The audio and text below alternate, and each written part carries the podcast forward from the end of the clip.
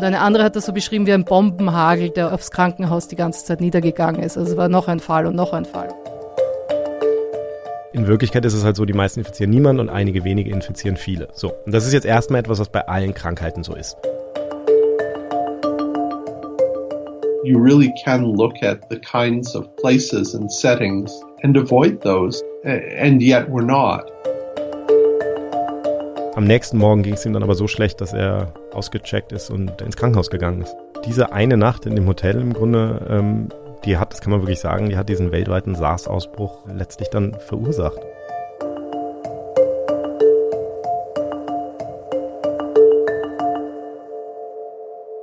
Herzlich willkommen zu Pandemia, dem Podcast, den wir hier bei 4000 Hertz in Kooperation mit den Riff-Reportern produzieren. Wir sprechen hier circa alle 14 Tage darüber, wie die Corona-Pandemie und auch andere Infektionskrankheiten sich auf der Welt in unterschiedlichen Ländern abspielen und uns alle natürlich beeinflussen. Wir wollen lernen von der Welt, sozusagen von den Viren und über uns selbst, gerade auch in dieser ungewöhnlichen Situation, in der wir alle gemeinsam vereint stecken. Ich bin Nikolaus Seemark und mit mir sind wie immer meine Kollegen und Kolleginnen Laura Salm-Reiferscheid, Journalistin für Global Health Themen. Hallo Laura. Hallo. Und Kai Kupferschmidt, Molekular Biomediziner, Buchautor und Wissenschaftsjournalist, unter anderem für das Science Magazine. Hallo Kai. Hallo. Wir haben eine spannende Vorgeschichte zu dieser Folge, das kann man ja einfach mal erzählen. Mhm. Es geht nämlich in dieser Die, Folge um Zufall, muss man dazu sagen. Es geht sagen. um Zufall und im Zweifel geht es natürlich auch immer um Erreger und ich glaube, wir hatten mit beiden gerade zu tun. Äh, mir ist gerade mein Schlüssel in den Gully gefallen und wir haben. Und dazu muss man sagen, es war ein riesiger Hof und es gibt nur einen winzigen Gullideckel in der Mitte vom Hof. Ja. ja Niklas hat es geschafft da rein. Ja, Nikolas. Nikolas. Ja. Das macht sie schon seit Jahren, nur dazu. Nicht, als würden wir uns nicht gut kennen. Und was habt ihr auch schreckliche Zufälle erlebt in letzter Zeit oder äh, mhm. geht's euch gut? Geht's gut. Sind das die beiden Alternativen? Dann geht's mir gut. Ja, okay. gut, dann fangen wir doch einfach mit der Sendung an äh, und vergessen die Sache. Quietscht das so? Was? Dein, dein, dein Stuhl, Stuhl quietscht. Also heute ist wirklich der Wurm drin. Es kann auch sein, dass es gleich noch anfängt zu äh, bohren im Hintergrund, weil wir haben auch eine ähm, Baustelle hier nebenan. Also mal sehen, wie das alles so wird. Wir sprechen heute jedenfalls wieder mal über ein Land und natürlich mit einer damit verbundenen Geschichte, die eben auch mit dem Zufall zu tun hat. Wir sprechen über Kanada.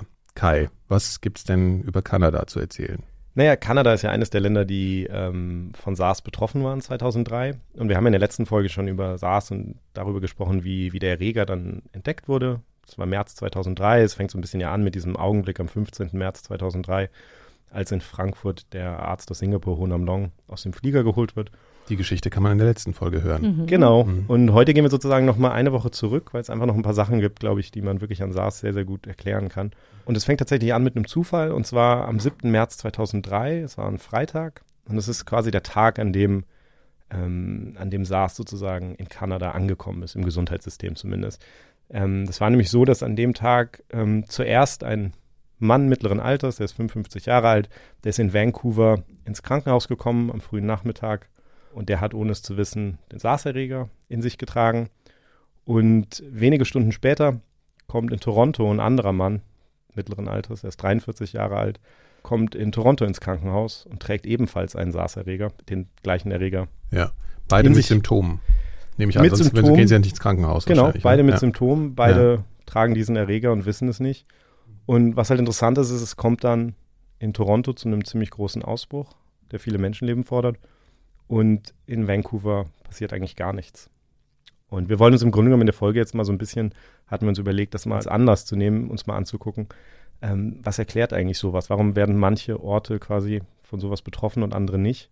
Und was kann man daraus lernen? Und da ist Kanada eben ein ganz gutes Beispiel für dieses, dieses äh, Ereignis. Okay, und Laura, du hast mit jemandem gesprochen, der das miterlebt hat. Ja, genau. Ich habe mit Helen Branswell gesprochen. Sie war damals im März 2003 in Toronto. Mhm. Sie ist Reporterin und schreibt heute für Stat News. Das ist eine amerikanische Internetplattform für ne-, medizinische Nachrichten.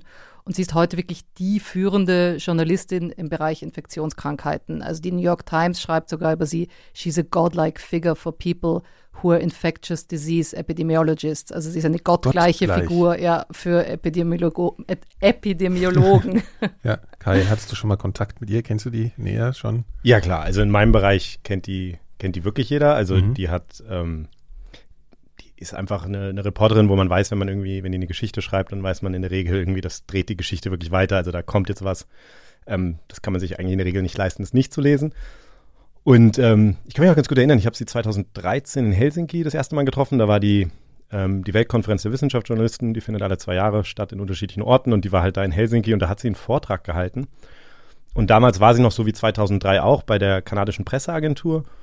Und dann hat sie halt so ein Foto einfach mal so gezeigt von ihrem Schreibtisch. Und das war so ein völlig banales Foto eigentlich, wo man dann nur so ein Telefon und einen Computer gesehen hat. So, und das, das ist ihr Arbeitsplatz und den verlässt sie dann auch eigentlich kaum oder hat sie damals kaum verlassen. Und ich fand das wahnsinnig beeindruckend, damals zu sehen, dass das eigentlich alles ist, was du brauchst, um, um wirklich eine Top-Journalistin irgendwie in dem Bereich zu sein. Mhm. Ähm, und das war auch eine der Sachen, die sie dann immer gesagt hat. Sie hat gesagt, Leute, es gibt ein Telefon, ruft Leute an. Also das gibt, glaube ich, viel zu viele Journalisten, die einfach irgendwie sich da eine Hemmung haben oder so, dann die Leute anzurufen.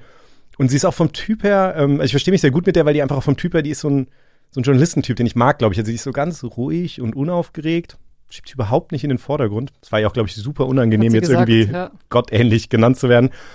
Ähm, aber die ist halt wahnsinnig smart und stellt super gute Fragen und da lernt man irgendwie immer was, wenn man mit ihr redet fand es auch ganz interessant im Übrigen jetzt in der jetzigen Krise, dass mich, das erinnert mich so ein bisschen an die Diskussion, die wir haben über Regierungschefs. Also das ist ja so der Regierungsstil, der im Moment auch häufig weiblichen Regierungschefs so ähm, zugesagt wird, also dass das zugesprochen wird, dass irgendwie gesagt wird. Das Besonnene, so, ne? Oder? Ja, so, also Neuseeland oder Deutschland, dass die mhm. dann irgendwie die ist jetzt nicht so martialisch wie, äh, wie, wie manche männliche ähm, Regierungschefs, die dann immer gleich vom Krieg und so reden, sondern die machen irgendwie einfach diese Sacharbeit und mhm. machen das richtig gut und am Ende stehen die Länder scheinbar irgendwie besser da als andere. Ja. Das merkt man auch, wenn man mit ihr redet. Sie ist sehr so zurückhaltend, sehr ruhig, sehr, also es, es kommt total rüber.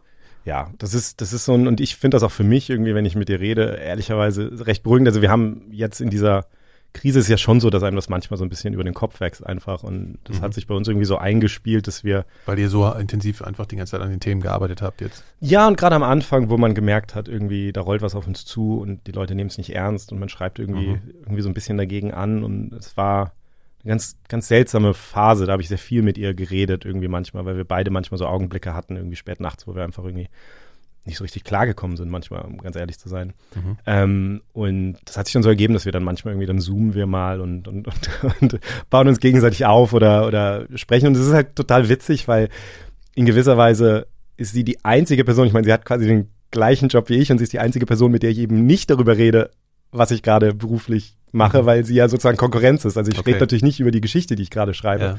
sondern man redet. Das macht man dann nicht so, oder? Ist naja, es wäre auch, es wäre zum einen blöd und zum anderen wird sie auch sie eine komische Situation bringen. Also es kann ja sein, dass sie zufällig an der gleichen. Geschichte arbeitet, ja, aber wenn ich es jetzt erwähnt habe, sieht das so aus, als, als hätte sie es von mir stimmt. gehabt. Und ähm, genau, insofern redet man dann so ein bisschen mehr so allgemein darüber, wie, wie, mhm. also so ein bisschen mehr so reflektieren, wie, wie uns das verändert oder wie wir uns gerade fühlen oder so. Okay, ja. Ähm, das, das ist, tut uns, glaube ich, beiden manchmal ganz gut. Deswegen habe ich jetzt auch nicht mit ihr geredet, weil es, glaube ich, irgendwie schräg gewesen wäre. Aber du merkst doch, also wie ich mit ihr am Telefon geredet habe, sie ist wirklich wahnsinnig emotional, auch was das diese Themen angeht. Auch sie sagt auch damals beim Ebola-Ausbruch, den hat sie auch 2014 begleitet. Und sie sagt, da hat sie halt schlaflose Nächte, wenn sie sieht, wie, wie die Leute, also wie Regierungen damit umgehen, was da passiert, was nicht gemacht wird. Ja, also das macht ihr einfach, auch jetzt sagt sie teilweise, also im März oder sowas, da war sie eben, wie du sagst, völlig fertig, auch weil sie das halt mitnimmt, einfach mhm. zu sehen, dass Chancen verpasst werden, beziehungsweise Dinge nicht gemacht werden. Also das ist schon, ja. schon echt interessant. Und also weil du sagst, jetzt für diesen Ausbruch auch, war sie auch eine der ersten, die wirklich die Tragweite ähm, verstanden hat. Und also die für Covid-19 jetzt. Ja, für Covid-19. Ja. Sie hat am 31. Dezember hat sie getweetet schon und hat eben gesagt, der unexplained pneumonias in China und it's giving me SARS Flashbacks. Also es erinnert sie wahnsinnig, also sie hat Flashbacks an, an SARS. Mhm. Und äh, am 2. Jänner hat sie schon geschrieben, dann so, I'm not liking the look of this. Also da ist sie schon, und am 4. Jänner hat sie schon die erste Geschichte geschrieben über eben die ersten Cluster von Unexplained Pneumonia Cases, also atypische, atypische Lungenentzündung. Ja, ja, unklare Ursachen. Ne? Und äh, Jänner heißt übrigens Januar, können wir an der Stelle auch nochmal erklären. Laura war gerade in Österreich, genau. da ist sie wieder, hat sie wieder aufgetankt hier in Österreich. Äh, mein Dialekt. Duktus, ja. Und äh, genau, und damals in 2003, also wie SARS nach Kanada gekommen ist, hat sie noch für die Canadian Press Agency geschrieben, also wie die DPA, die, die deutsche Presseagentur.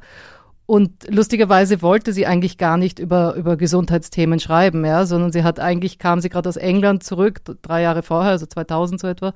Und das war halt der Job, äh, den die Presseagentur ihr anbieten konnte, war halt Gesundheitsthemen. Und sie hat halt gesagt, okay, macht es halt. Fand sie jetzt erstmal nicht so wahnsinnig attraktiv. Also Fand war sie jetzt nicht jetzt- ihr Wunschthema. War jetzt natürlich nicht ihr Wunschthema. Ja, okay. Und äh, aber sie sagt, das war das Beste, was ihr je passieren konnte, natürlich Mhm. diesen Job anzunehmen. Also das war wirklich, also auch reiner Zufall eigentlich. Und sie sagt, sie hat halt, äh, saß in dem Fall, sie hat zwar schon drei Jahre mit Gesundheitsthemen gearbeitet zu dem Zeitpunkt, aber es war ihr erster Infektions, also ihre erste Infektionskrankheit oder Ausbruch richtig, so wie, wie da in, in, in Kanada. Und es hat sie genauso wie ganz Kanada, glaube ich, ziemlich kalt erwischt eigentlich. Und sie erinnert sich noch genau an dem Tag eben, wo sie dann wirklich gehört hat, dass es in Kanada angekommen ist, also in Toronto angekommen ist, war eben, wo sie auf einer Dinnerparty war. On Saturday, March 15th, I was at a dinner party and was talking with some friends, one of whom was getting her PhD and whose father was a doctor. And she said something about, oh, you know, we already have cases in the hospitals here. And I was like, oh my gosh. I've missed this story. What's what's happening? And the next day was a Sunday and I went into the office and I started working and I think I worked pretty much every day, you know, for months after that. Ja, auf der Dinnerparty hat sie eben ein Mädel getroffen, die gerade ihren PhD, also ihre Doktorarbeit gemacht hat und deren Vater auch ein Doktor war. Und die hat halt gesagt, du, wir haben hier schon Fälle, es gibt hier im Krankenhaus schon Fälle. Und sie so, oh Gott, ich habe die Geschichte verpasst. Also die Helen war total so, wow. Und sie sagt, danach ist sie am nächsten Tag ins Büro gegangen und monatelang eigentlich nicht mehr dem, aus dem Büro aufgetaucht, weil es halt so schnell sich evolviert hat, die Geschichte und einfach einer nach dem anderen. Also sie hat dann nur berichtet die ganze Zeit. Wie gesagt, in Toronto war es eben extrem schlimm, ja. Es gab 44 Tote und ich glaube so 330 Fälle in Ontario. Und es ist einfach irgendwie überall so ein bisschen aufgetreten, oder? Ja, nein, das- es war eigentlich hauptsächlich in den Krankenhäusern, Mhm. ja, in den verschiedensten Krankenhäusern. Also es ist ausgegangen von einem Krankenhaus und dann in andere Krankenhäuser gegangen, aber kaum in, in, in der allgemeinen Bevölkerung. Mhm. Es war also vor allem das Krankenhauspersonal betroffen. Ich glaube, 72 Prozent von allen Fällen waren im Gesundheitssystem und davon 45 Prozent waren Gesundheitsarbeiter, also Krankenhausmitarbeiter. Und es war extrem stressig für die, für die Krankenhausmitarbeiter. Die waren extrem traumatisiert, auch danach noch, Jahre danach noch. Die haben extrem Angst gehabt, ihre Familien anzustecken. Das heißt, die haben sich teilweise über Monate selbst isoliert, ja, keinen Kontakt, Kontakt zu den Familienmitgliedern gehabt. Und Also es muss einen sehr starken Eindruck gemacht haben, diese Krankheit dann auf die. Ne? Also extrem ist- starken Eindruck. ja. Also die waren auch wirklich und extrem erschöpft. Manche haben sich auch geweigert, zur Arbeit zu gehen. Manche Ärzte habe ich heute nochmal gelesen. Dann äh, sind eben viele krank geworden. Also das heißt, die waren einfach im Dauereinsatz dann auch. Und ich habe gelesen von einer Krankenschwester, gab es so einen Report von 2006, da hat die Tochter von einer Krankenschwester, hat ihre Mutter dann gefragt, Mami, are you going to die? Mami, wirst du sterben? Ja, weil die Angst offensichtlich, das hat sich natürlich auch auf die Kinder übertragen. Und eine andere hat das so beschrieben wie ein Bombenhagel, der auf die, aufs Krankenhaus die ganze Zeit niedergegangen ist. Also es war noch ein Fall und noch ein Fall und das war Ja, halt das wirklich ja totale. schön heftig. Äh, interessanterweise habe ich davon, glaube ich, überhaupt nichts mitbekommen damals. Wie ging dir das denn, Kai? Hast du da schon, warst du da schon so weit? in der Nee, tatsächlich, Materie also ich meine, ich kann mich so, so halb dran erinnern, dann irgendwie, was weiß ich, das Cover von Time Magazine oder so, da kann ich so Mhm. grob dran erinnern, aber ich war damals äh, gerade fertig mit der Schule, war natürlich noch kein Journalist und habe das nicht so, so wahrgenommen und ich muss ehrlich sagen, es war im Grunde erst, als ich später äh, mit Helen gesprochen habe, dann mal, da war so irgendwie so ein Augenblick, da haben wir mal zusammengesessen und da hat sie so ein bisschen erzählt, wie das damals eigentlich war. Ähm, und hat erzählt, dass, dass die Krankenhäuser im Grunde genommen komplett abgeschottet waren dann und äh, da gab es Eltern, deren Kinder ähm, im Krankenhaus lagen, im Sterben und die Eltern konnten sich nicht verabschieden, ähm, weil es einfach diese ganz strikten Regelungen gab, dass da niemand rein und raus darf. Also das war, das war wirklich furchtbar, so wie sie es beschrieben hat. Und ist mir auch nochmal klar geworden, das macht natürlich was, das so zu erleben. Und das haben wir in Europa im Grunde genommen nicht gehabt. Also wir haben in Europa diese Erfahrung mit SARS nicht gemacht. Mhm. Ähm, wir haben ja letztes Mal schon darüber geredet, dass manche Länder, die Erfahrungen gemacht haben, da irgendwie anders reagiert haben. Und es liegt natürlich schon auch äh, an diesen Erfahrungen. Ich habe auch mit einem ähm, Epidemiologen, einem kanadischen gesprochen, den ich kenne, David Fisman. Der war damals eigentlich äh, an einem anderen Ort in Ontario, sozusagen so, so ein ähm, Gesundheitsexperte, der sich vor allen Dingen auf, äh, auf sexuell übertragbare Krankheiten spezialisiert hatte. Und dann kam halt SARS und dann wurde er wie viele andere irgendwie abbeordert, dann in Toronto da zu helfen und war dann auch in, in einem Gremium, das die Regierung da beraten hat und so. Und dem habe ich auch nochmal gefragt, wie sich das damals eigentlich angefühlt hat, einfach. It was a profound change in how people lived and interacted. The hospitals, as you say, were locked down, so very much as we're experiencing now. One of the interesting things as someone who rode public transit in Toronto were the behavioral responses, where when someone would cough on a streetcar, everybody would sort of move away from them on the streetcar. You know, people were very frightened of this. And it, it, was very much a disease that was mostly in hospitals. So we didn't have a lot of community spread. We had this sort of famous or infamous episode of, of cases in the community without known link to hospitals. But people in the community were, were still very, very, very worried. Ja, also wie er beschreibt, Leute hatten wirklich Angst und, und manches davon, jetzt, wo wir diese Covid-19-Erfahrung haben, kommt einem manches davon vielleicht bekannt vor, so ja. das Gefühl, man geht in die U-Bahn oder so und mhm. ähm, da hustet jemand. Aber ähm, ja, damals war halt Toronto oder war Kanada eines der ersten Länder außerhalb Asiens, das das wirklich äh, getroffen wurde. Das ist wirklich interessant, weil ich glaube wirklich, dass man, wenn man auf die Straße gehen würde und würde fragen, wo hat SARS die größte oder überhaupt eine Rolle gespielt, würden, glaube ich, über 90 Prozent der Leute sagen einfach, ja, das war nur Asien, das war ja nur China, das war nur das. Ne? Also, dass das in Kanada so ein Thema war, war mir irgendwie vollkommen unbekannt. Ja. Und das Spannende ist auch, was die Helen auch erzählt hat, was mich auch so an heute erinnert. Sie sagt halt so, da hat sie die Ereignisse überschlagen einfach. Und das ist ja jetzt, ich meine, wenn wir zurückdenken am Anfang hier vom Ausbruch, wo wir auch immer gedacht haben, es sind Wochen vergangen und in Wirklichkeit, also das ist so, genau, und das sagt sie eben auch. You know, it quickly became clear that there was a big problem in Toronto. You know, things change really rapidly. Like when you, when I think about, you know, 15 days between mid-March and the end of March, it was like a year in terms of how, you know, the story had evolved, but in that time frame. Okay, also wir haben eine Situation, wo es in Toronto total eskaliert. Ähm, Kai hat ja am Anfang erzählt, dass äh, in Vancouver auch ein Patient eingeliefert wurde mit Symptomen. Was war denn da los? Also was ist mit dem passiert? Ja, da ist eben überhaupt nichts passiert. Ja, also das ist das ist das Absurde, weil die Fälle waren relativ ähnlich. Also die Umstände waren total ähnlich. Also die sind fast zur gleichen Zeit eingeliefert worden, ja. hatten beide ähnliche Symptome. Man wusste natürlich, es war der 7. März, also man hatte noch keine Ahnung, dass, was, wie diese Krankheit heißt überhaupt. Ja. ja. Und die WHO hatte auch noch nicht also eine Warnung ausgerufen, ausgesprochen in dem Sinne. Nichts.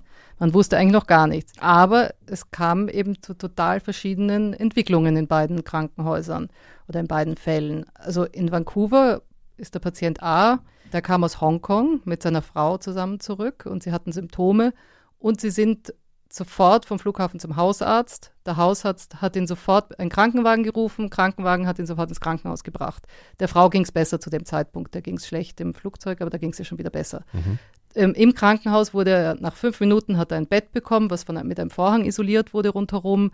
Ähm, dann sofort ist er auch ziemlich gleich in einen eigenen Isolationsraum gebracht worden, wo Negativdruck war. Dann, Negativdruck ist Unterdruck sozusagen, dass nichts von innen nach außen dringen kann. Ne? Muss man sich genau, vorstellen. Genau, genau. Einfach wenn du die Tür öffnest, dann, ja, dann geht der Luftzug immer nach innen aber und nicht genau. nach außen. Ja. Genau. Und der Grund dafür, warum die so schnell reagiert haben und warum die sie so schnell isoliert haben, war, dass in British Columbia, also das ist die Provinz, wo Vancouver liegt, da wurde erst kurz vorher, ich glaube Anfang Februar oder im Februar irgendwann vom Gesundheitsministerium gerade ein Pandemieplan, ein neuer, veröffentlicht worden. Also wie reagiert man im Fall von Pandemien? Das war ein Zufall, ja.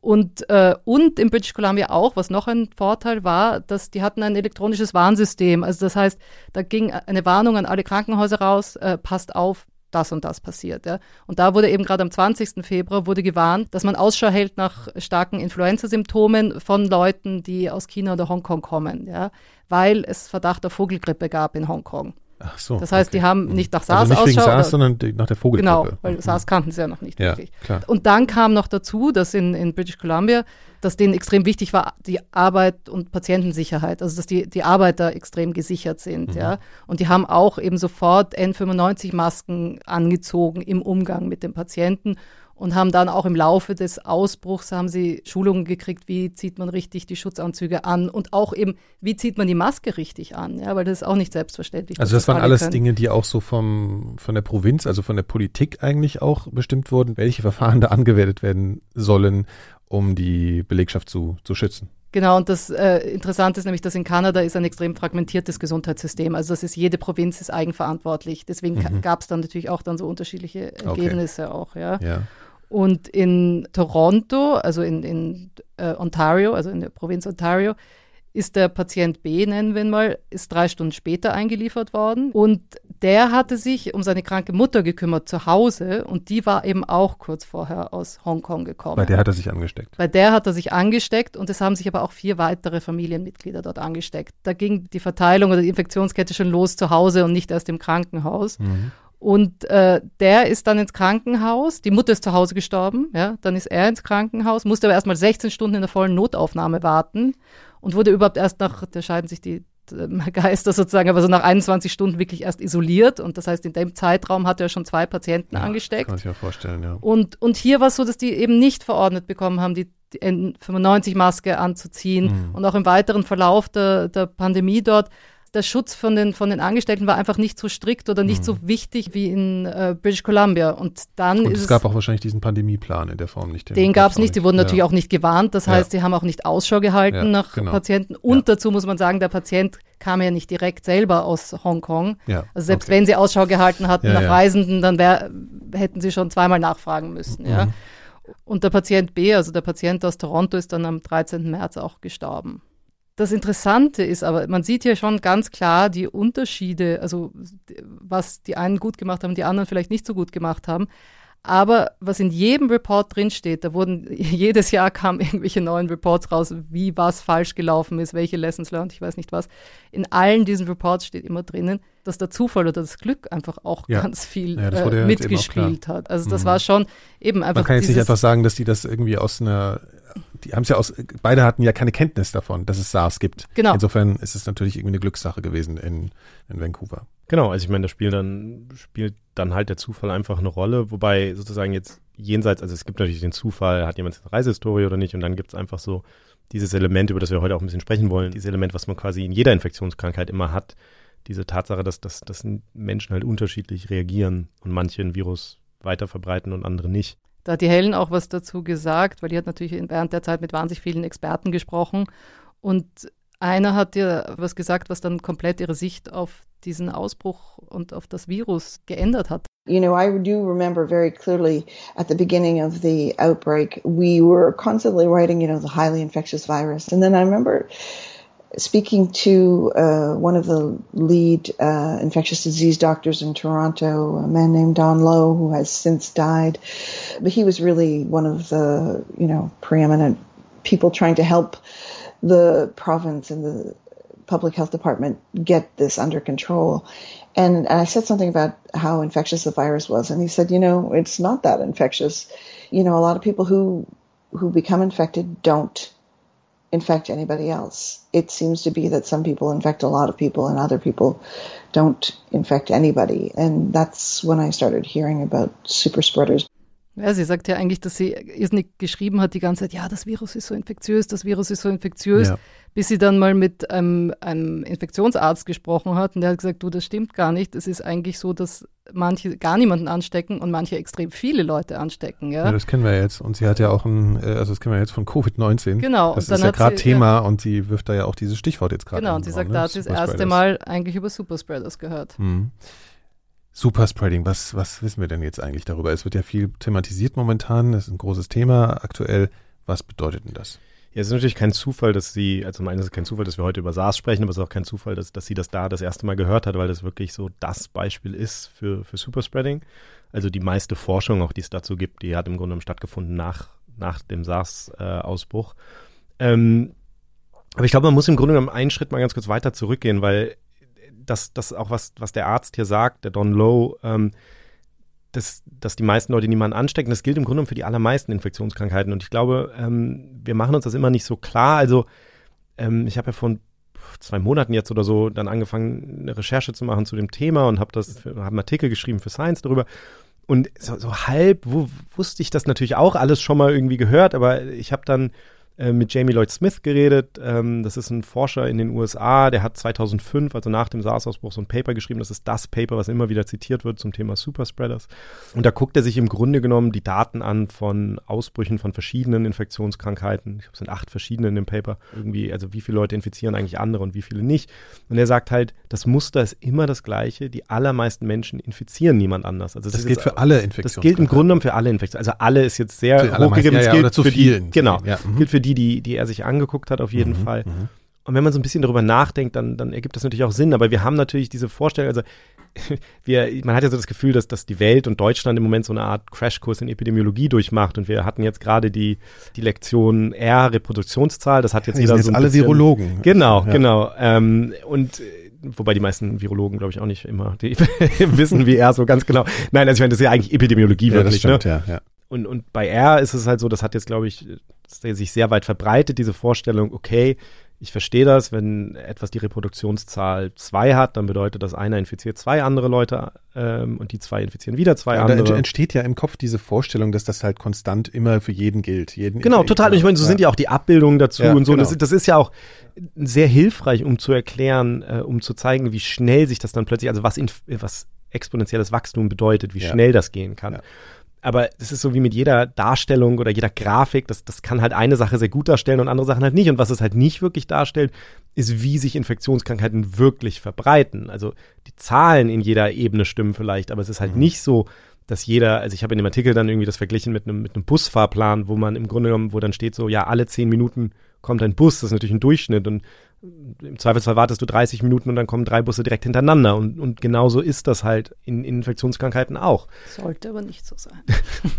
Also in Österreich ist das nicht so. Aber ich will noch mal ganz Ja. kurz sagen, didaktisch ist das ja vielleicht gar nicht so schlecht, den Leuten erstmal sowas wie, also nicht, dass das geplant gewesen wäre jetzt, aber dass man erstmal R0 versteht, okay, jeder potenz potenziell steckt jeder zwei Leute an, zum Beispiel bei R2, und dann die Komplexität erhöht und dann Nee, nee, sagt, okay, es ist aber dann auch. Das ist, das ne? ist ja der ganz natürliche Vorgang, glaube ich, der, der, Erkenntnis, äh, Fortschritt, ja. der- so passiert das, wenn, wenn ein Genau. Thema, glaube ich, in die Öffentlichkeit gelangt. Und ganz ehrlich, ich meine, auch für viele Journalisten, glaube ich, war natürlich die Reproduktionszahl erstmal neu und dann hat Mhm. man sich damit Ja, angefreundet und dann Ja. wurde es sozusagen zum Standard, dass man berichtet hat, was das RKI heute Mhm. als Reproduktionszahl irgendwie schätzt und so. Genau, also diese Reproduktionszahl, das ist klar, aber das ist eben ein Durchschnitt. Ja. Das sagt halt einfach nur, im Durchschnitt infiziert jeder zwei oder dann drei, je nachdem, was, was er halt ist. Ja. Und in Wirklichkeit ist es halt so, die meisten infizieren niemand und einige wenige infizieren viele. So, und das ist jetzt erstmal etwas, was bei allen Krankheiten so ist. Und dann kommt eben dazu, dass, äh, dass bei einigen Krankheiten, also diese Ungleichheit zwischen wie wenige Leute eigentlich sehr viele infizieren, das kann halt von Krankheit zu Krankheit unterschiedlich stark ausgeprägt sein. Und da ist es einfach so, in diesem Paper von 2005 von, von Jamie Lloyd Smith, ist halt mit Abstand SARS die Krankheit, der Erreger, ähm, bei dem das am stärksten ist. Also wo quasi 10% der Leute für 90% der Übertragungen verantwortlich sind, jetzt mal ganz grob geschätzt. Und das ist sowas, also jetzt muss man sich vielleicht noch einmal kurz klar machen, auch das ist natürlich etwas, was dann immer von den Umständen abhängig ist. Ne? Ähnlich wie die Reproduktionszahl ja auch. Das hängt natürlich daran irgendwie, wie sind die sozialen Strukturen, Mhm. was für Leute sind infiziert, wie verhalten die sich und so weiter. Aber, aber grundsätzlich ist es so, bei manchen Erregern ist das einfach stärker ausgeprägt als bei anderen und bei SARS ist das halt einfach extrem ausgeprägt. Und wie kommt es denn denn zu, genau zu diesen Superspreading-Momenten? Also so ein Superspreading-Event ist ja eigentlich nur ein Vorgang, wo es zu einer massenhaften Infektion dann kommt. Und da gibt es keine richtig gute Definition natürlich für. Also manche Leute sagen, wenn es zwölf Infektionen, wenn einer zwölf andere infiziert, Mhm. wenn einer 20 infiziert, das ist so ein bisschen, aber der Grundgedanke ist klar. Ne? Ja. Und ähm, die Wahrheit ist, wir wissen nicht genau, wie es dazu kommt. Um, und einer der Gründe dafür ist, dass es einfach so ein, so ein wahnsinnig komplexes Zusammenspiel ist von ganz verschiedenen Ebenen. Also das Virus selber spielt offensichtlich eine Rolle, weil eben SARS ja zum Beispiel das stärker macht als, als andere Viren. Ja. Also da gibt es irgendwie etwas, was bestimmte Erreger dazu prädestiniert und das kann man sich ja auch vorstellen, ähm, dass zum Beispiel eine sexuell übertragbare Krankheit, es ist schwerer in einer Nacht äh, Superspreading 50 ist in Leute der Schwierigkeit. Ähm, genau, Gibt's wobei- vielleicht auch mal, aber man weiß. es Wobei man, wobei man tatsächlich auch bei, bei, ähm, bei sexuell übertragbaren Krankheiten eigentlich dieses Muster, dass 20 Prozent der Menschen für 80 Prozent der Infektionen verantwortlich Das sind, das gibt's kennt auch. man von da eigentlich Okay. sehr gut. Also es Mhm. kommt sogar eher aus dem Bereich. Ja. Aber eben jetzt so dieses massive so, da kommt es Ist jetzt vielleicht zu so 100 Infektionen bei einem Ereignis. ja, ja. Genau. ähm, das heißt, das heißt, die Art der Übertragung spielt schon alleine eine Rolle. Und dann kommen natürlich andere Sachen dazu. Und das ist jetzt erstmal nur der Erreger. Und dann kommt natürlich der Mensch dazu. Und da wird es dann schon wahnsinnig kompliziert, weil es ja sehr schwer ist, dann genau zu unterscheiden. Also wir wissen ja, dass jeder Mensch, also wir sehen das ja gerade bei Covid-19 sehr gut, dass unterschiedliche Menschen zum Beispiel unterschiedlich stark krank werden. Und jetzt kann man sich ja vorstellen, die werden nicht nur unterschiedlich krank, sondern die haben natürlich dann auch unterschiedlich viel Virus wahrscheinlich. Die, ähm, die produzieren unterschiedlich viel Mhm. Virus. Und die Krankheit selber, das macht natürlich auch einen Unterschied. Also zum Beispiel jemand, der jetzt ähm, weniger starke Symptome hat, der geht jetzt eher natürlich irgendwie andere Menschen treffen und so. Das heißt, das ist ja eine ganze Kette, die genau, da das heißt, da spielt das Verhalten eine Rolle, da spielt ja. das Immunsystem eine Rolle, mhm. da spielen ganz viele verschiedene Dinge eine Rolle. Wie viel ausgeschieden wird von dem Virus dann auch. Genau, und, ne? und wir ja. wissen, dass Menschen zum Beispiel unterschiedlich viele Partikel in ihrer Atemluft äh, ausatmen also der Gedanke ist im Grunde genommen, dass wir ganz normal beim Atmen, also die, die Innenseite der Lunge, da ist im Grunde genommen so eine Art Flüssigkeitsfilm drüber. Und wenn wir jetzt einatmen und den, der, der Brustkorb sich vergrößert, dann ähm, bricht irgendwann dieser Flüssigkeitsfilm quasi ab und wird so zu kleinen Tröpfchen und die atmen wir dann aus. Und unterschiedliche Menschen und je nachdem, das ist jetzt wahrscheinlich anatomisch teilweise, ähm, ist es halt unterschiedlich von Mensch zu Mensch, wie viele dieser Partikel die ausatmen. Es gibt eine interessante Studie, die zeigt, dass Menschen, die lauter sprechen, zum Beispiel mehr dieser Partikel ausatmen. Aber das erklärt nicht alleine den Unterschied. Ich habe da auch Studien, die angeguckt haben auf verschiedene Sprachen, zum Beispiel, was man spricht ja, und so, ob das einen Unterschied ist besonders macht. sicher, oder? Hat's geheißen?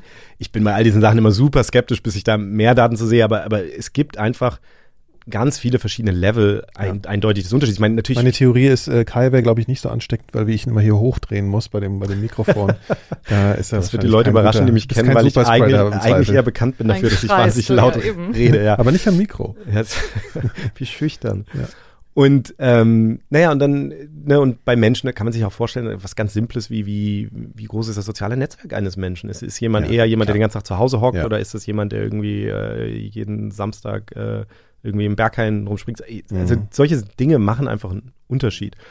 Und dann kommt eben, was ich ja gerade schon angesprochen habe, im Grunde genommen mit, wo man dann hingeht, also die Umgebung, das ist dann die dritte Ebene, also der Erreger, der Mensch und dann halt die Umgebung, wo du bist. Weil natürlich kannst du überhaupt nur viele Menschen infizieren, wenn du irgendwo bist, wo viele Menschen zusammenkommen. Und wie genau diese drei Sachen jetzt zusammenkommen, das ist einfach wahnsinnig schwer zu das verstehen. Das ist variabel einfach, ne? Das kann man einfach überhaupt nicht. Genau. Das Einzige, was wir sozusagen sehen können, ist bei bestimmten Erregern, sehen wir einfach diese, diese mhm. riesigen Events. Ja. Und das kennen wir ja auch von SARS-CoV-2 jetzt. Also wir haben ja genau diese Thematik. Das kommt ja, ich meine, das heißt ja auch schon SARS, also insofern gibt es da auch diese Ähnlichkeit. Genau, wobei ähm, es interessant ist, weil das am Anfang eigentlich eher untergegangen ist. Also ähm, als ich angefangen habe, diese Geschichte zu recherchieren vor, vor knapp zwei Monaten oder so, habe ich am Anfang mit vielen Epidemiologen gesprochen und habe es ganz gezielt gefragt, weil ich, weil mich das interessiert hat. Und da gab es sehr viele, die am Anfang gesagt haben, ja, da haben wir jetzt eigentlich keine richtig guten Hinweise drauf oder so. Und ist dann erst, da musste man dann wirklich an die richtigen Forscher kommen, die genau das erforschen und die sich das quasi relativ früh schon angeguckt hatten und so ein bisschen abgeschätzt haben, ähm, wie, wie stark der Effekt hier ist, die dann gesagt haben, okay, es ist vielleicht nicht ganz so stark wie bei SARS, aber es ist ähnlich stark, also deutlich mehr als bei, als bei anderen. Und man kann sich das ja auch vorstellen, dass einfach am Anfang, mh, hm, als sich das so ausgebreitet hat, da war das relativ schwer. Ich meine, wir haben natürlich die Ausbrüche gesehen, zum Beispiel auf den auf den Cruise Ships ja, oder so. Ischgl, ja. natürlich. Genau. Also ja. es gab natürlich einzelne Events, aber das ist natürlich so ein bisschen untergegangen in den hunderttausenden Fällen. Und man kann sich ja auch vorstellen, wenn es jetzt sehr, sehr viele Leute sich infizieren, ist ja auch teilweise dann schwer zu sagen, wo hat sich jemand infiziert. Also der war dann vielleicht auf fünf verschiedenen Veranstaltungen, ja. wo andere. Aber man Leute kann waren. schon sagen, was war da nochmal, wie viele Leute oder wie viel Prozent der europäischen SARS-CoV-2-Fälle äh, waren doch in Ischgl? Also das hat ja eine wahnsinnige, also hat ja fast halb Europa angesteckt oder so. Ja, aber da muss man natürlich auch immer aufpassen, weil du natürlich, also das ist ja jetzt nochmal was anderes als Superspreading. Das stimmt, also, ja, ja klar. Du kannst ja, ich meine, alle ja. Infektionen kommen aus China ursprünglich zum Beispiel. Ne? Also das, ja, ja, okay, das stimmt. Ich wollte nochmal was einwerfen, als hätte ich auch mal einen Fact, aber das äh, okay. ist wieder Quatsch gewesen. Ich halte mich jetzt einfach zurück. Ja, okay, hat mit Superspreading nichts zu tun, verstehe ich jetzt auch in dem Moment. Nein, aber natürlich, ja. natürlich gab es diese, diese Events, ja, wo, ja. wo, wo das sozusagen. Ganz viele, ja. Mhm. Genau, und, und das ist einfach, ähm, die Evidenz war im Grunde genommen da, aber es ist so ein bisschen untergegangen, glaube ich, am Anfang und, und da waren dann erstmal andere Sachen im Vordergrund, die vielleicht auch anders waren als bei SARS teilweise. Mhm. Und das ist jetzt, glaube ich, ist es, ist es viel stärker ähm, in den Vordergrund gerückt. Das kann man sich ja auch gut vorstellen, weil jetzt eben zum Beispiel in Deutschland die Zahlen gehen runter. Das heißt, du hast eigentlich kaum noch so eine Hintergrundinfektion, sondern du hast dann Jetzt siehst du eben, wenn es irgendwo zu Infektionen kommt, dann kannst du direkt sagen, okay, 100 Leute in diesem Gottesdienst, 200 Leute ja. in diesem Fleischverarbeitenden jetzt gerade hier in Berlin, in Neukölln mehr oder weniger. Ich weiß nicht, ob das auch so ein Superspreading-Event ist, aber wir haben so, du kannst auf jeden Fall sehr pointiert gerade sehen, wo etwas ausbricht. Das hat ja. jetzt mit Superspreading nichts zu tun, aber, aber wir sehen diese Momente. Nee, das ja. kann durchaus, also ich habe mir den Ausbruch jetzt nicht angeguckt, aber es gibt natürlich einfach diese, diese Cluster, die da entstehen. Genau. Und, ähm, und, und das ist etwas, was, was jetzt einfach viel deutlicher zutage tritt. Insofern ist es vielleicht auch nicht so überraschend, dass wir uns jetzt viel mehr damit beschäftigen. Ja. Was macht man denn dagegen? Wie kann man das denn bekämpfen? Also es ist ja schon klar, dass man natürlich äh, jetzt möglichst keine Fußballspiele abhält und so Sachen, ne? Also und keine, keine Großveranstaltungen, vielleicht nicht ja. in Restaurants und Bars geht. Also das ist irgendwie alles so ein bisschen klar. Das sieht man ja auch an den Beispielen, wo das dem jetzt aufgetreten ist. Was gibt's denn noch für, für Dinge? Ja, ich mein, zunächst mal muss man sich, glaube ich, klar machen, dass es natürlich ein zweischneidiges Schwert ist. Also es, einerseits hat das jetzt natürlich dazu geführt, dass wir irgendwie dass das Virus sich so ausgebreitet hat. Andererseits bedeutet es eben auch, wenn 10 Prozent der Menschen für 90 Prozent der Infektionen ähm, verantwortlich sind, dann kann man natürlich, dann könnte man theoretisch, wenn man nur diese 10 Prozent erwischt, könnte man ähm, die Ausbreitung des Virus verhindern. Ne? Ja. Ähm, jetzt ist das Problem, dass wir im Grunde nicht vorhersagen können, wer so ein Superspreading-Event auslöst. Teilweise, wie ich gesagt habe, weil das einfach gar nicht klar ist, was die Faktoren sind, die darüber entscheiden. Mhm. Das heißt, das Einzige, was wir im Moment im Grunde ganz gut anfangen zu verstehen, ist, an welchen Orten finden diese Superspreading-Events statt. Was sind denn das genau für Situationen, in denen das stattfindet? Und da gibt es schon so ein paar Muster, also, und das ist auch, seit ich diese Geschichte geschrieben habe, immer deutlicher zutage getreten. Das ist auch so ein bisschen das Phänomen, dass man dann ein bisschen stärker darauf achtet, aber also man kann da eigentlich so ein paar Dinge schon schon immer wieder erkennen. Es sind fast immer Innenräume, ähm, also wirklich fast ausschließlich. Ähm, häufig irgendwie mit, mit schlechter Zirkulation, dann natürlich viele Menschen. Sehr häufig Situationen, wo ähm, gesungen, geschrien, heftig geatmet wird. Also wir mhm. haben äh, die Karaoke-Bars in, in Japan ähm, zum Beispiel ähm, wir haben Chorproben in Fleisch, vielen verschiedenen Ländern, die also. fleischverarbeitenden Betriebe an vielen Stellen. Da gibt es auch viele Diskussionen, warum jetzt ausgerechnet die. Möglicherweise spielt da auch eine Rolle, dass es da dann nochmal besonders kalt ist und so. Möglicherweise auch, dass laute Gerätschaften laufen und man dann schreit. Steht auch sehr nah beieinander natürlich. Mhm. Ähm, und dann hat man da wahrscheinlich auch jetzt nicht irgendwelche großen Fenster offen und das da. Also gibt Ich habe gerade eben äh, so eine Skala gesehen. Ich weiß nicht, von wem das entwickelt wurde, aber ich glaube, ein paar Ärzte standen oder Epidemiologen oder keine Ahnung, jedenfalls viele Doktoren standen darunter also von eins bis neun und dann wurde eben genau aufgelistet, welche Tätigkeiten jetzt eben problematisch sind. Und am Anfang hast du halt natürlich, okay, äh, Restaurant, Takeaway, das ist dann mhm. sozusagen eine Eins und ganz schlimm ist dann sozusagen, na klar, Fitnessstudio oder äh, Basketball, also wo du dann ja. dich krass bewegst und bist ganz nah aneinander. So, ne? Wobei, ne? genau, ich meine, das ist natürlich, also wir, wir fangen das gerade erst an. Es gibt da Forscher, die das, die das alles sammeln und, und wir hatten einen sehr guten, sehr guten Artikel vor kurzem aus Japan, der quasi die Daten aus den ersten zweieinhalb Monaten in Japan nochmal ähm, dargelegt hat, alle Cluster, die die gefunden haben und wo die waren, sind schon häufig auch Restaurants und Bars. Also das, das spielt schon eine Rolle. Ja. Ne, und da muss man natürlich jetzt auch Land für Land so ein bisschen gucken. Ne? Also Menschen verhalten sich unterschiedlich. Also es gab zum Beispiel die Diskussion, dass in Japan ähm, sie eigentlich gar keine Cluster gefunden haben in öffentlichen Verkehrsmitteln, obwohl man weiß, wie vollgestopft da die U-Bahnen sind oder so. Aber klar, wenn das ein Land ist, wo jetzt wirklich jeder vielleicht auch Mundschutz trägt und wo die Leute eigentlich still da sitzen und nicht eben. unterhalten und so, das spielt natürlich dann eine Rolle. Also mhm. da, da muss man einfach, und das muss im Grunde, und das ist halt das, was jetzt Epidemiologie ist, ist halt wirklich jetzt zu das gucken. alles lange beobachten. Was, was, was, was ne? wo kommen die her? Also ich meine, das ja. wurde halt am Anfang, als es hier so viele Fälle gab, waren auch die Gesundheitsämter natürlich zum Teil überfordert, das jetzt alles zu machen. Aber jetzt haben wir natürlich eine Chance und jetzt sieht man das ja auch, ähm, wenn das so an verschiedenen Stellen hochkommt. Ähm, und dann sieht man halt, okay, ach guck mal, wieder ein Gottesdienst, wieder eine Chorprobe, ne? Und dann fangen die Leute, glaube ich, auch an, dann so gezielter Fragen zu stellen. Wurde da gesungen, wurde da, also so diese ja. Sachen, einfach um so ein bisschen so ein Gefühl dafür zu kriegen, was entscheidet darüber, wie groß das Risiko ist. Spielt natürlich immer der Zufall trotzdem die Rolle. Da muss jetzt natürlich ein Infizierter zu dem Zeitpunkt sein, wo er gerade infektiös ist. Klar, das kommt ja noch dazu. Genau. Ja, aber, mhm. aber dann sozusagen scheint es bestimmte Settings zu geben, wo das, wo das genau passiert. Und deswegen, ich meine, an vielen Orten der Welt passiert halt gerade, wo das jetzt wieder geöffnet wird, genau das, dass, dass diese Dinge wieder zugelassen werden, so wie auch in Deutschland Gottesdienste. Und das hat auch David Fisman nochmal gesagt, dass, dass das sozusagen ähm, etwas ist, was ihm Sorge macht. One example would be right here in Ontario, where churches have reopened. You know, you go, you run the list in terms of what are the venues that are associated with the greatest risk. Clearly, churches are on that list, and yet we've opened them in Ontario because the epidemic seems to be subsiding. So, I, you know, I, I think at this point, you really can look at the kinds of places and settings and avoid those to the extent possible, and that's going to have a disproportionate impact. And yet we're not. You know, here you have a, a place that desperately wants to reopen its economy. What have we gone to to open first? Churches. It, it doesn't make a lot of sense. Uh, but I think, you know, culture is powerful. Ja, er sagt eben, dass, dass in Ontario jetzt zum Beispiel die, die, die Kirchen wieder geöffnet wurden und dass das eben eigentlich einer der Orte ist, wo man sich am meisten Sorgen machen müsste. Ne? Mhm. Und das ist halt schon faszinierend, dass dann trotzdem irgendwie gesagt wird, äh, okay, wir müssen jetzt öffnen. Und auch da ist natürlich wieder kulturell unterschiedlich, was in verschiedenen Ländern, ist natürlich manchmal auch irgendwie politisch dann, aber wo jetzt gesagt wird, okay, das sind die Sachen, die uns jetzt am wichtigsten sind und da gehen wir jetzt das Risiko ein. Ähm, aber es ist schon klar, dass eigentlich diese Orte, also wie er auch sagt, Japan hat das von Anfang an als seine Strategie, die haben so eine Cluster-Strategie gefahren, die drei Cs haben die gesagt, also Closed Spaces, Crowded und ähm, Close Conversations, mhm. ähm, also geschlossene Räume mit vielen Menschen, wo man nah miteinander interagiert, sollen die Menschen vermeiden. Das war sozusagen die Ansage. Und damit sind die verhältnismäßig gut gefahren, obwohl die sehr wenig getestet haben im Übrigen, im Vergleich zu anderen Ländern. Ein Grund, dass ich damals diese Geschichte geschrieben habe, war ja für mich eigentlich, ich habe rund um Ostern, ich glaube, ich habe es damals auch im Podcast ja gesagt, man hatte dann so das Gefühl, okay, die Leute verhalten sich jetzt wieder anders und gehen viel mehr irgendwie so, gehen wieder mehr raus und treffen ja. sich. Und dass ich dann eigentlich dachte, so jetzt müsste eigentlich das R wieder hochgehen, jetzt müsste man eigentlich sehen, dass die Infektionen wieder zunehmen. Und man hat es eigentlich nicht so stark gesehen.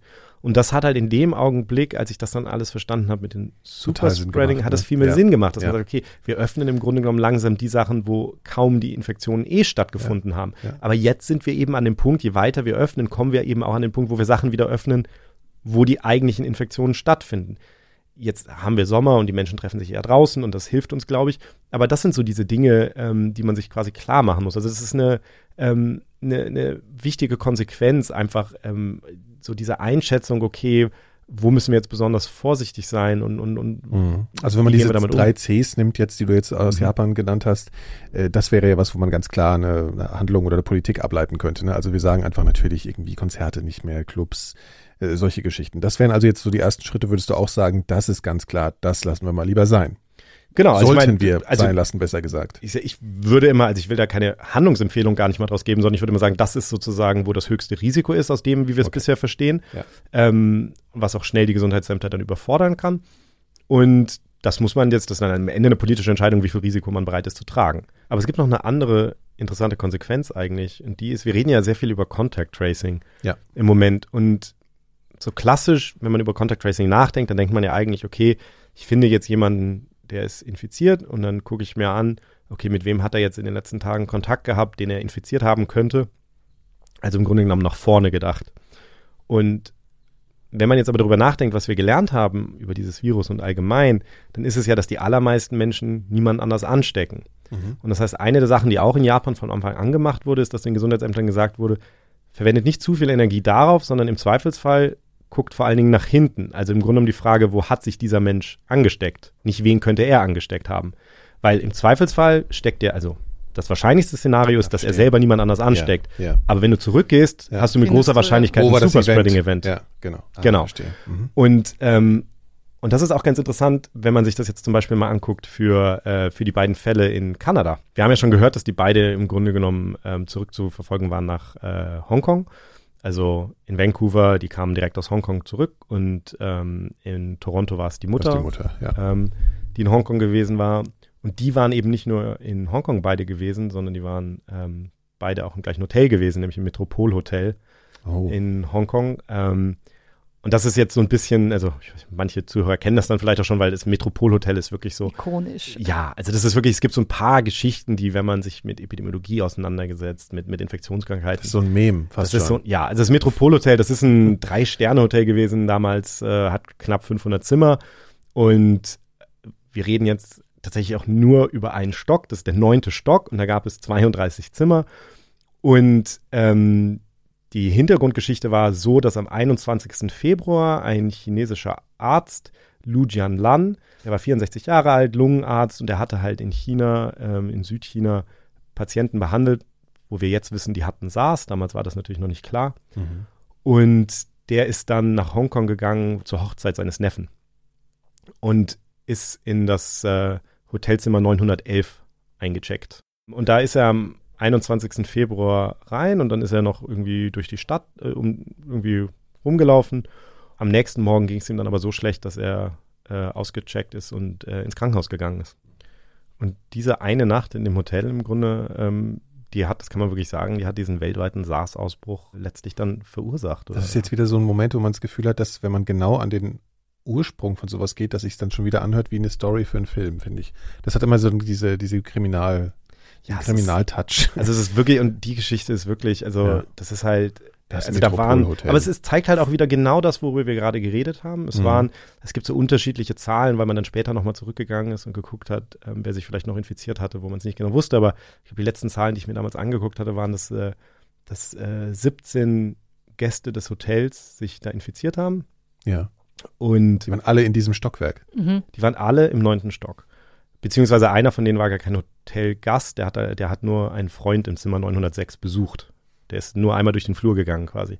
Von diesen 17 Menschen haben die allermeisten niemand anders infiziert, aber es gab dann eben vier Menschen. Einer hat sich in einen Flieger nach Vietnam gesetzt. Das war ein amerikanischer Geschäftsreisender. Der hat dann in Vietnam zu 63 Fällen geführt, darunter im Übrigen der WHO-Arzt Carlo Urbani, der damals für die Weltgesundheitsorganisation dort gearbeitet hat, als einer der ersten dann irgendwie die Weltgesundheitsorganisation alarmiert hat, der dann selber leider gestorben ist und ähm, aus dessen Proben unter anderem auch das Virus dann ist an SARS gestorben. Der ist an SARS gestorben. Von genau. dem haben wir auch in der letzten Folge gesprochen.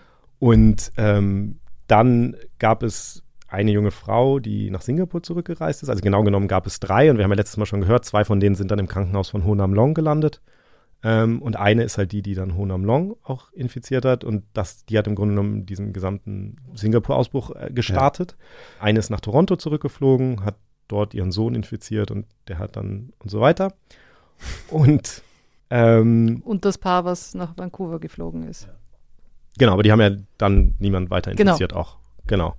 Und dann gab es einen, das war eben total absurd, der ist wirklich, also der kommt aus Hongkong, ähm, der hat einen Freund besucht in Zimmer 906, der musste quasi an der Tür von 911 vorbeigehen mhm. und der hat sich offensichtlich dabei infiziert und ist dann später ins Prince of Wales Krankenhaus gegangen und das hat dann da zu einem Ausbruch geführt mit 143 Fällen, glaube ich. Also man kann wirklich dieses, dieses Metropole, der ist natürlich auch. Das Bates Motel des, äh, der Infektionskrankheiten oder so. natürlich auch untersucht worden, rauf und runter. Und man hat tatsächlich mhm. Monate später noch Erbgut des Erregers gefunden ähm, ja. an verschiedenen Orten, zum Beispiel am Teppich vom, äh, vom Aufzug, glaube ich.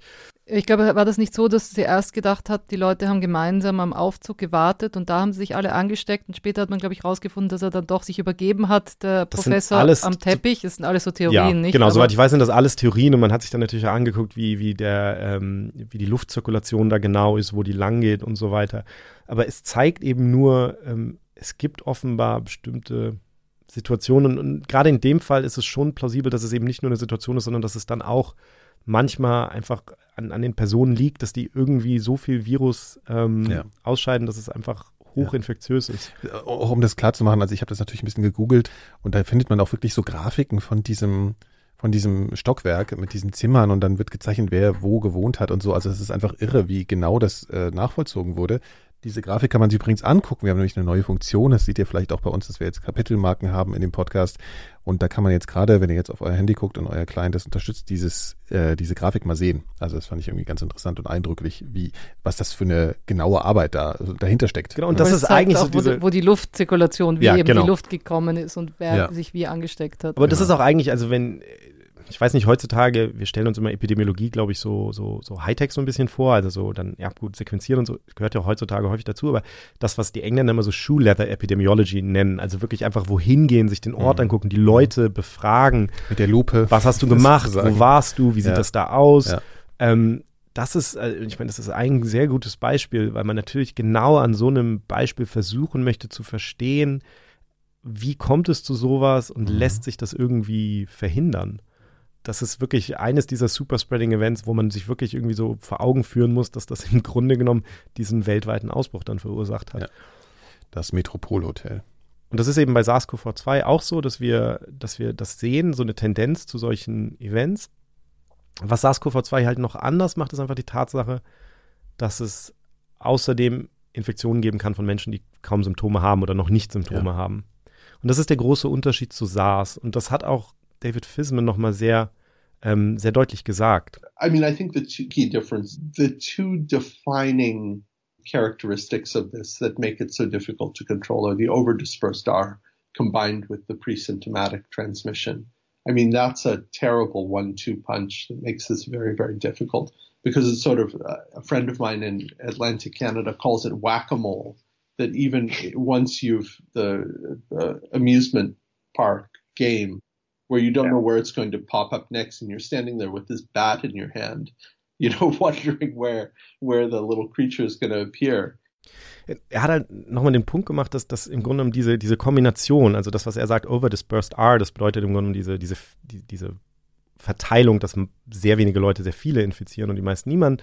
Und das zusammen mit dieser, diesen Übertragungen von Menschen, die wenig oder keine Symptome haben, das ist im Grunde genommen so eine Kombination, die es wahnsinnig schwer macht, weil eben plötzlich an verschiedenen Orten, mit denen mhm. du im Grunde genommen nicht rechnest, es zu einem riesigen Explosion im Grunde genommen kommen kann von Fällen. Und er, er ist so ein typisches amerikanisches äh, Beispiel immer. Er sagt, das, ähm, das sei wie Whack-a-Mole. Ich weiß nicht, ob ihr das kennt. Das ist dieses Spiel auf, auf so beim, ähm, beim Jahrmarkt oder so. Jahrmarkt. Wo du einen Maulwurf erschlagen musst. genau, genau. Da sind so verschiedene Löcher und du bekommst so einen, so einen Hammer und dann musst du immer, der kommt dann irgendwo hoch und dann musst du ihn runterhauen und dann kommt er irgendwo anders wieder hoch. Ja. Hat das einen deutschen Namen, das Spiel? Nee, ich glaube, Schlag den Maulwurf. Schlag den Maulwurf. Hm? Das heißt, und wie bei diesem Spiel ist es halt so, wir können eben so schlecht vorhersagen, wo es jetzt als nächstes aufploppt. Aber ja. wenn es das tut, dann wird es halt häufig direkt groß. Das ist das Problem. Ja. Und man kann sagen, es hat einfach alles sehr viel mit Zufall zu tun. Ja, genau. Und ich meine, wir kennen das natürlich auch aus unserem eigenen Leben, aber ich meine, diese Infektionskrankheiten sind natürlich immer so eine Verkettung von diesen Zufällen.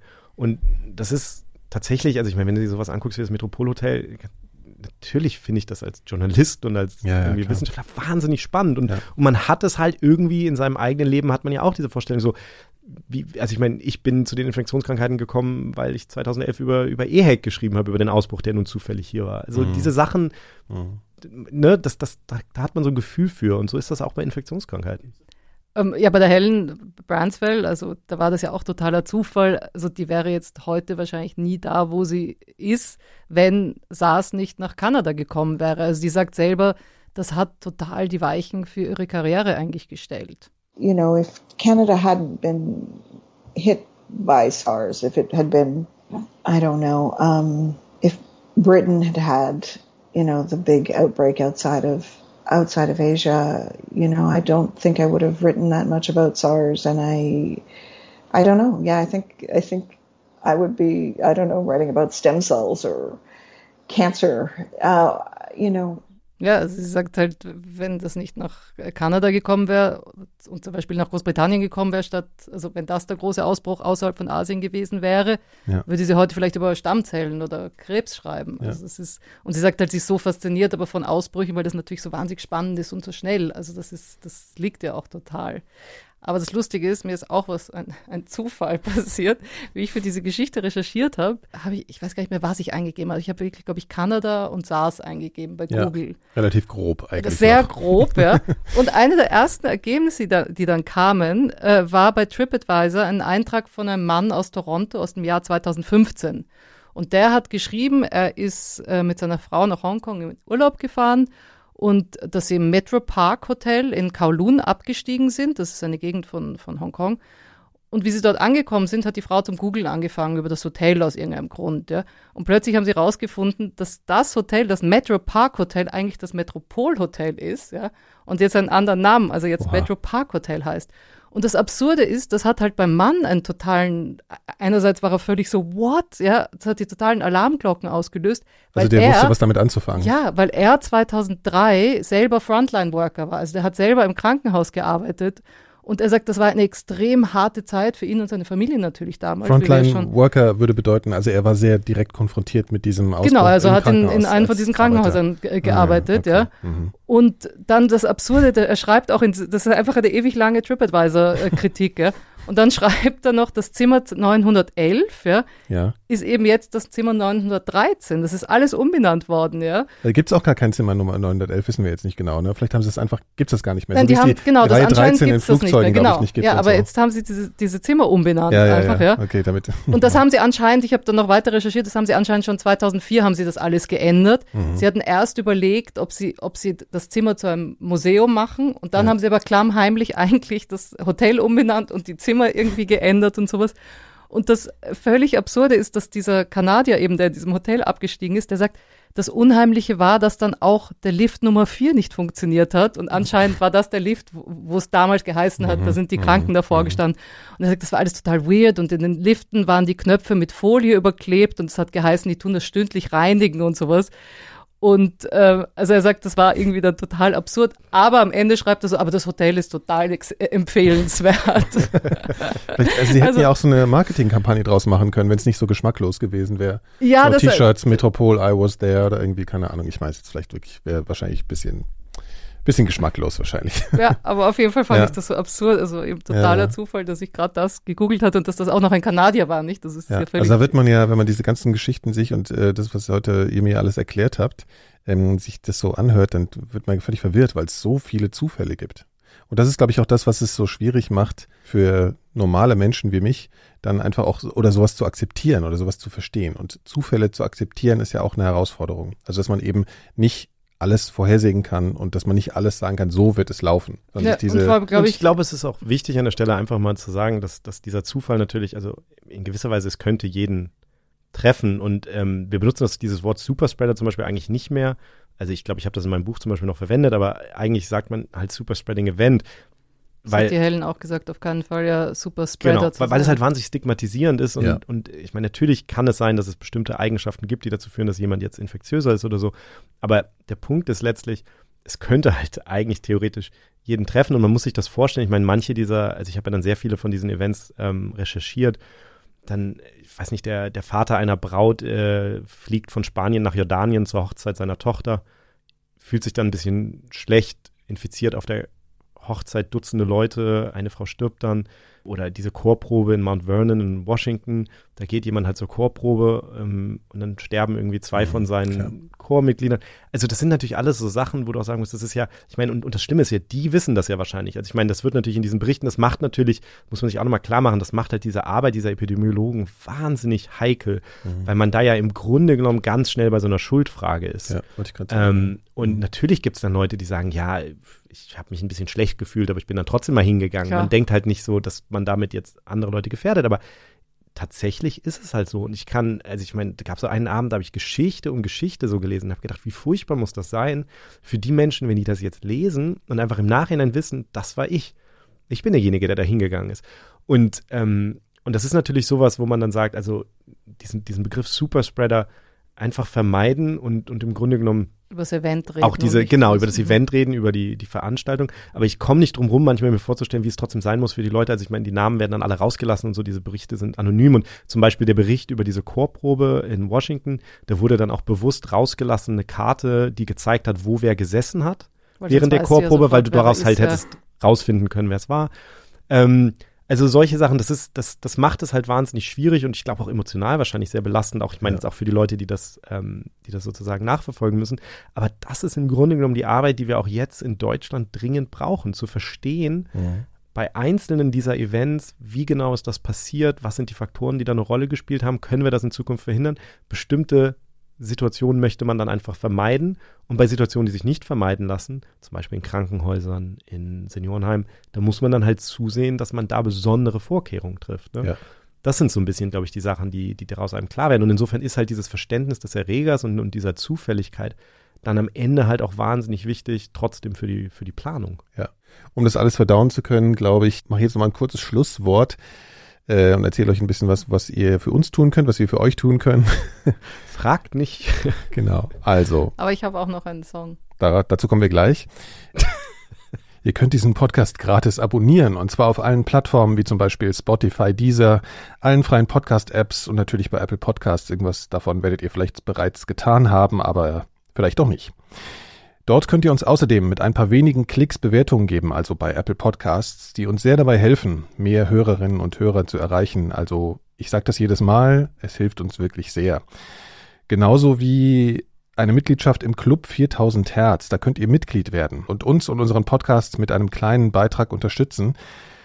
Wie immer sage ich auch, dass es gerade in diesen Zeiten äh, wichtig für uns ist und wir auf eure Hilfe angewiesen sind, wenn es darum geht, Pandemia und auch unsere anderen Podcasts so weiter zu produzieren wie bisher. Also schaut doch mal unter club mit k club.4000herz.de vorbei, club.4000herz.de, um zu sehen, ob das nicht vielleicht was für euch wäre. Vielen Dank schon mal vorab und jetzt gibt's noch eine kleine Unterbrechung und dann kommt noch was.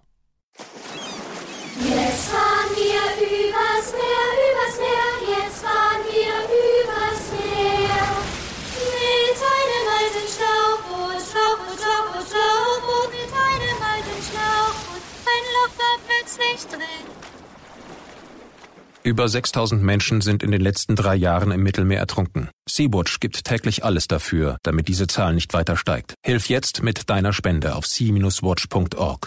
Diese Folge ist übrigens mit Unterstützung des WPK Recherchefonds entstanden. So, und jetzt, äh, Laura, kommen wir endlich wieder zu deinem Lieblingsteil der Sendung. Du musst ja immer lange warten.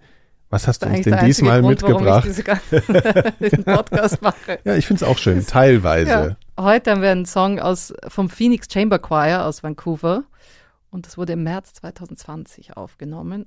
Der Song heißt Coronavirus Rhapsody und ist eine Social Distance Sing Project. Ein Social Distance Sing Project. Song up. Is this a sore throat?